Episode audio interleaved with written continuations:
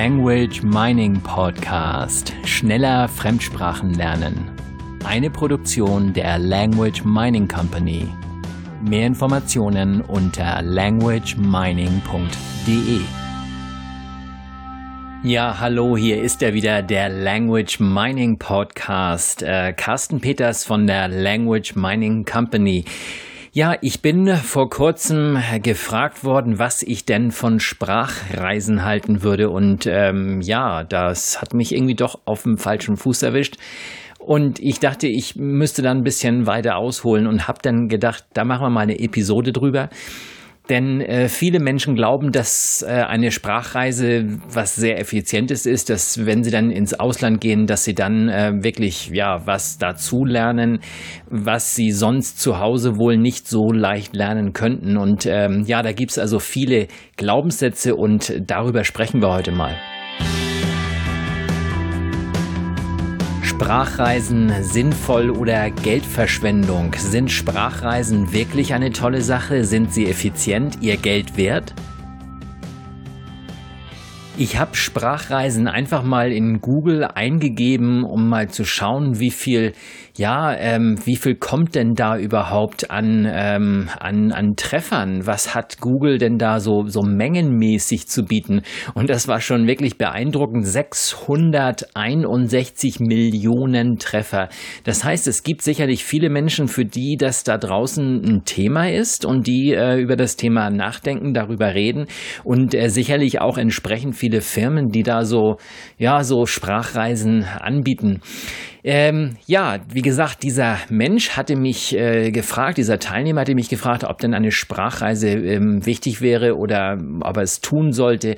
Und ähm, ich denke mal, grundsätzlich ist also alles, was man unternimmt, um sich der Sprache auszusetzen, ist erstmal gut, dass man überhaupt sich mit der Sprache umgibt, dass man etwas tut. Und dabei ist natürlich äh, es relativ unwichtig, was es genau ist, ob jetzt eine Sprachlernsoftware oder einen Kurs besuchen einen Vokabeltrainer zu arbeiten, äh, fremdsprachige Filme zu schauen und so weiter. Es geht wie immer nicht darum, was man tut, sondern es geht immer darum, wie man es tut. Und ähm, ja, es sollte natürlich effizient sein. So stellt sich hier jetzt die Frage, was hat man von einer Sprachreise? Was sind die Vorteile einer Sprachreise? Ja, was hat man von einer Sprachreise? Es ist viel und es ist auch äh, viel zu viel. Also vergleichen wir es mal wieder mit dem Sport, denn äh, Fremdsprachenlernen ist ja im Prinzip sowas wie Gehirnjogging äh, auf linguistische Art und Weise. Ähm, ich würde jetzt zum Beispiel, wenn es mein Ziel wäre, im Sport fit zu werden, abzunehmen und so weiter, also Muskeln aufzubauen, was auch immer ich dafür ein, für ein Thema habe beim Sport, wenn das jetzt meine Absicht wäre, dann äh, könnte ich natürlich in ein Sportcamp gehen und mich eine Woche lang betreuen lassen. Lassen wir es auch gerne zwei Wochen sein. Was hätte ich davon? Ja, ich würde sehr viel lernen ich hätte sicherlich ganz, ganz tolle Trainer, Coaches da, die mir erzählen, wie ich mich richtig ernähre, wie ich mich richtig bewege. Ich lerne Methoden. Ich lerne, äh, ich nehme natürlich ab. Ich, ähm, ja, es gibt viele, viele positive Dinge, die ich in dieser Sportreise, diesem Sportcamp oder gehen wir wieder zurück zum Sprachenlernen, die ich bei dieser äh, Sprachreise dann, dann habe, dann, dann lerne. Die Frage ist natürlich dann, was passiert, wenn diese Reise vorbei ist. Also ähm, ist, ich lerne sehr, sehr viel in sehr kurzer Zeit und es ist vermutlich hocheffizient. Ähm, keine Ablenkung vom täglichen Leben zu Hause und so weiter. Hm, also man man glaubt fast, das ist jetzt super, das ist jetzt eine ganz, ganz tolle Sache. Nur der Punkt ist ja, äh, wie viele Sprachreisen will ich denn machen? Wie weit komme ich denn tatsächlich mit dieser einen Sprachreise? Oder brauche ich vielleicht doch zwei, drei? Wie oft mache ich diese Sprachreisen und ähm, ist das denn wirklich ausreichend? Muss ich da eventuell alle ein bis zwei Jahre nochmal wieder eine Sprachreise ranhängen, um das aufzufrischen? Also das Thema Sprachenlernen ist natürlich irgendwie ein gesamtheitliches Thema und da darf ich natürlich schon ein bisschen drüber nachdenken, ja, was will ich mit der Sprache machen? Wie kann ich die auch langfristig behalten? Weil sonst könnte es sein, dass diese Investition, naja, und das ist manchmal auch doch gar nicht so, ähm, so günstig, dass diese Investitionen einfach ja, einfach weg ist und ähm, unnütz, also ausgegeben für die Katz sozusagen. Und Sprachreisen haben natürlich nicht nur Vorteile, sondern auch Nachteile. Schauen wir uns mal im Detail an, welche Nachteile Sprachreisen denn so haben. Eine Sprachreise hat natürlich erstmal den ganz großen Nachteil, dass da Kosten auf mich zukommen. Also wenn man es mal richtig überlegt, ist es im Prinzip so eine Art Sprachkurs im Ausland. Das heißt, den Sprachkurs vor Ort, den hätte ich ja vor Ort und den Sprachkurs habe ich dann im Ausland und der ist einfach nur in einer anderen Gegend, in einem anderen Land. Der Sprachkurs selbst, ja, da ist also kein großer Unterschied. Wir gehen natürlich jetzt immer davon aus, dass wir einen richtig guten Sprachkurs nehmen. Also ich habe das auch schon gehabt. Ich bin im Ausland gewesen und der Sprachkurs war wirklich ja mittelmäßig bis unterdurchschnittlich und ich hätte vor Ort in meiner Heimatstadt einen viel besseren Sprachkurs haben können. Außerdem sind ist es nicht äh, immer abhängig von der Sprachschule, sondern es äh, geht vor allem auch um die einzelnen Lehrer, die dort arbeiten. Die sind nicht immer alle gleich gut und es hängt natürlich sehr an der Person. Wir gehen einfach hier mal davon aus, dass ähm, wir äh, einen Sprachkurs gebucht haben, der qualitativ sehr hochwertig ist, der einen guten Trainer hat und so weiter und äh, vergleichen jetzt mal, mal die Kosten. Die Kosten dürften, sollten in etwa gleich sein. Also ich denke mal, der, der Kurs vor Ort ist vielleicht etwas äh, kostspieliger, je nachdem, in welches Land ich gehe. Könnte aber auch sein, dass der vor Ort vielleicht auch günstiger ist. Gehen wir mal davon aus, dass die beiden gleich teuer sind. Jetzt, was natürlich jetzt noch dazu kommt, das sind die Kosten für die Reise. Die Reisekosten, die habe ich sonst natürlich naja, das Busticket zum Sprachkurs, nimm wir das mal raus. Also die, die Flugreise, diese längere Reise an ins Ausland, die ist natürlich, ähm, die schlägt natürlich schon zu Buche, was die Kosten angehen. Ähm, außerhalb der Kurszeiten, wenn ich im Ausland bin, dann habe ich natürlich ähm, jede Menge Zeit, die ich ähm, dann irgendwie füllen darf. Jetzt denken die meisten Menschen, wenn sie dann im Ausland sind, dann haben sie zum Beispiel vier oder auch fünf oder sechs Stunden Sprachkurs und außerhalb dieser Zeit werden sie die Zeit dann auch noch nutzen, um die Sprache ähm, ja anzuwenden und so weiter. Äh, ja, da darf man schon vorher ein bisschen die Weichen stellen. Also ich würde zum Beispiel, wenn ich ins Ausland gehe, ich würde ähm, vor den Deutschen, den Österreichern, den Schweizern, ich würde vor ihnen wegrennen. Denn äh, Deutsch sprechen kann ich zu Hause. Dazu brauche ich nicht ins Ausland äh, zu fahren. Und wenn ich sage, okay, all diese Menschen, die ich im Kurs kennenlerne und äh, tatsächlich, wen man im Kurs kennenlernt, das sind dann auch wieder Ausländer und viele davon könnten eventuell aus der ja aus der ähm, aus dem eigenen Land kommen oder die dieselbe Muttersprache haben wie man selbst, dann äh, ist es natürlich sehr viel sehr einfach, denn diese Sprache wieder wieder zu sprechen. Genau das Gleiche gilt, wenn ich äh, zum Beispiel ins Ausland gehe und mache jetzt einen Sprachkurs, der nicht Englisch ist, dann ist es ähm, ganz typisch, dass da so eine, ähm, dass die praktisch die Unterhaltung äh, dann auf Englisch passiert. Ich habe das gehabt in, in Spanien, habe ich an einem Sprachkurs teilgenommen. Ich konnte damals de facto ganz, ganz wenig, als ich das allererste Mal in Spanien war. Und äh, so die, die ähm, administrativen Dinge, die haben wir auf Englisch geklärt.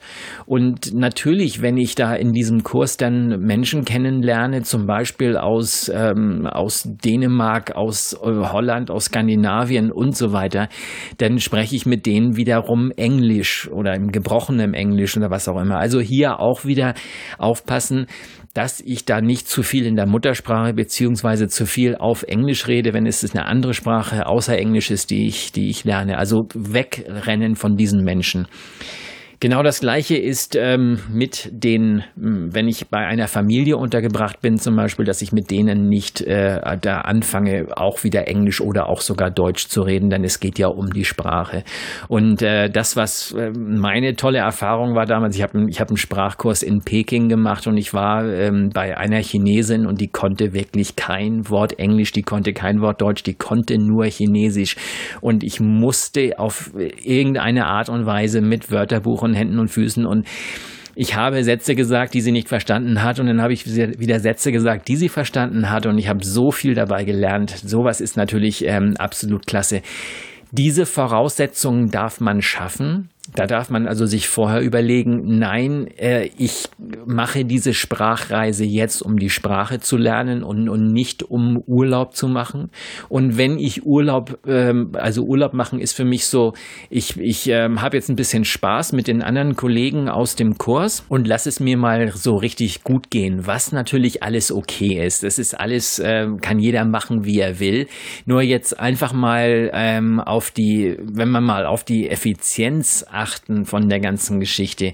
Ich äh, habe also diese extra Kosten. Ich ähm, nehme praktisch mir Zeit, die ich ähm, ja abzwacken muss von, äh, von meinem Urlaub oder ich kann in dieser Zeit praktisch kein, kein Geld verdienen.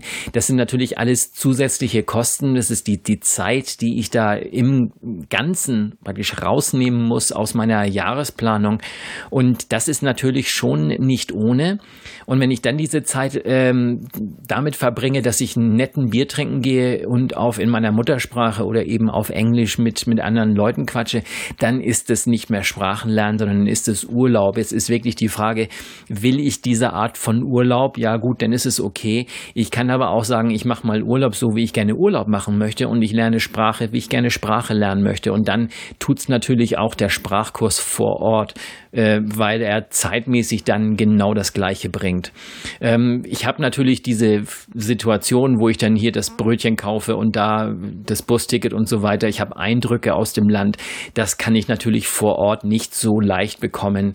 Äh, wenn ich allerdings nur auf die Effizienz achte, hm, da muss ich schon sagen, bei den Sprachreisen bisschen drauf achten. Ähm, und ich denke, das Wichtigste überhaupt bei, bei Sprachreisen ist, dass man darauf achtet, dass, ähm, dass eben das wie beim Sport, das ist eine kurze Zeit sehr intensiv und Sprachenlernen hat einfach einen langfristigen Aspekt. Sprachenlernen ist etwas, das man irgendwann vielleicht einmal beginnt und nie damit aufhört. Also es geht immer weiter. Mit jedem äh, Buch, das ich auch in den Sprachen lese, die ich schon seit vielen, vielen Jahren spreche, auch in den Ländern, in denen ich lange gelebt habe, äh, bei mir ist es so, ich lerne immer wieder irgendwo ein Wort dazu. Also es geht, es hört nie auf, es geht immer weiter.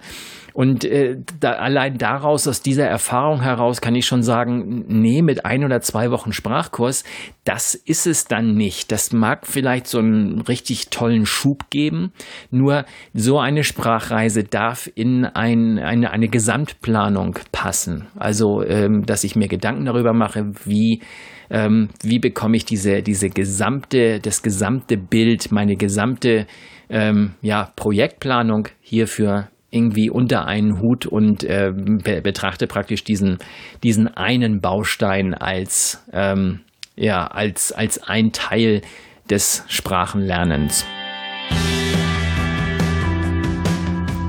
So, in dieser Episode ging es also um das Thema Sprachenreisen.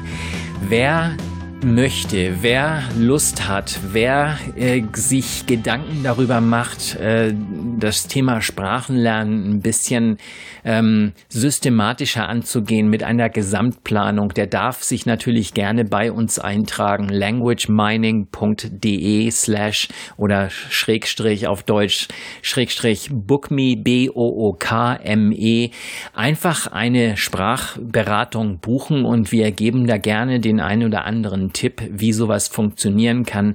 Es ist uns immer wichtig, dass unsere Teilnehmer auch tatsächlich ans Ziel kommen. Also wer nur ähm, mal kurz in Urlaub möchte oder dann sollte sich mal vielleicht einfach einen Sprachkurs buchen oder mal eine Sprachlernsoftware äh, sich anschauen, um sich ein bisschen mit der, mit der Sprache anfreunden. Vielleicht bekommt derjenige dann in dem Land ähm, ja vielleicht neue Eindrücke und sagt danach, na, ich mache es vielleicht doch ein bisschen intensiver. Ähm, bei uns geht es darum, ähm, zu starten, von welchem Niveau auch immer, von null, also ohne Vorkenntnisse oder mit mit sehr viel Vorkenntnissen und dann tatsächlich das Ziel erreichen. Also wir, wir wollen diesen Wohlfühllevel für unsere Teilnehmer erreichen. Darum geht's uns. Und äh, diese Dinge klopfen wir ab, ob das wirklich ähm, wichtig, ob das wirklich die Voraussetzungen da sind bei, bei dieser Person, dass ähm, dieses Ziel auch tatsächlich erreicht werden kann. Und äh, wir möchten natürlich gerne mit Menschen arbeiten, die auch wirklich ähm, das, äh, ihr Ziel erreichen wollen. Und diesen Menschen helfen wir dann. Also www.languagemining.de Schrägstrich Bookme, B-O-O-K-M-E. Wir freuen uns natürlich auf jede Anfrage. Das war der Language Mining Podcast. Schneller Fremdsprachen lernen. Eine Produktion der Language Mining Company. Mehr Informationen unter languagemining.de.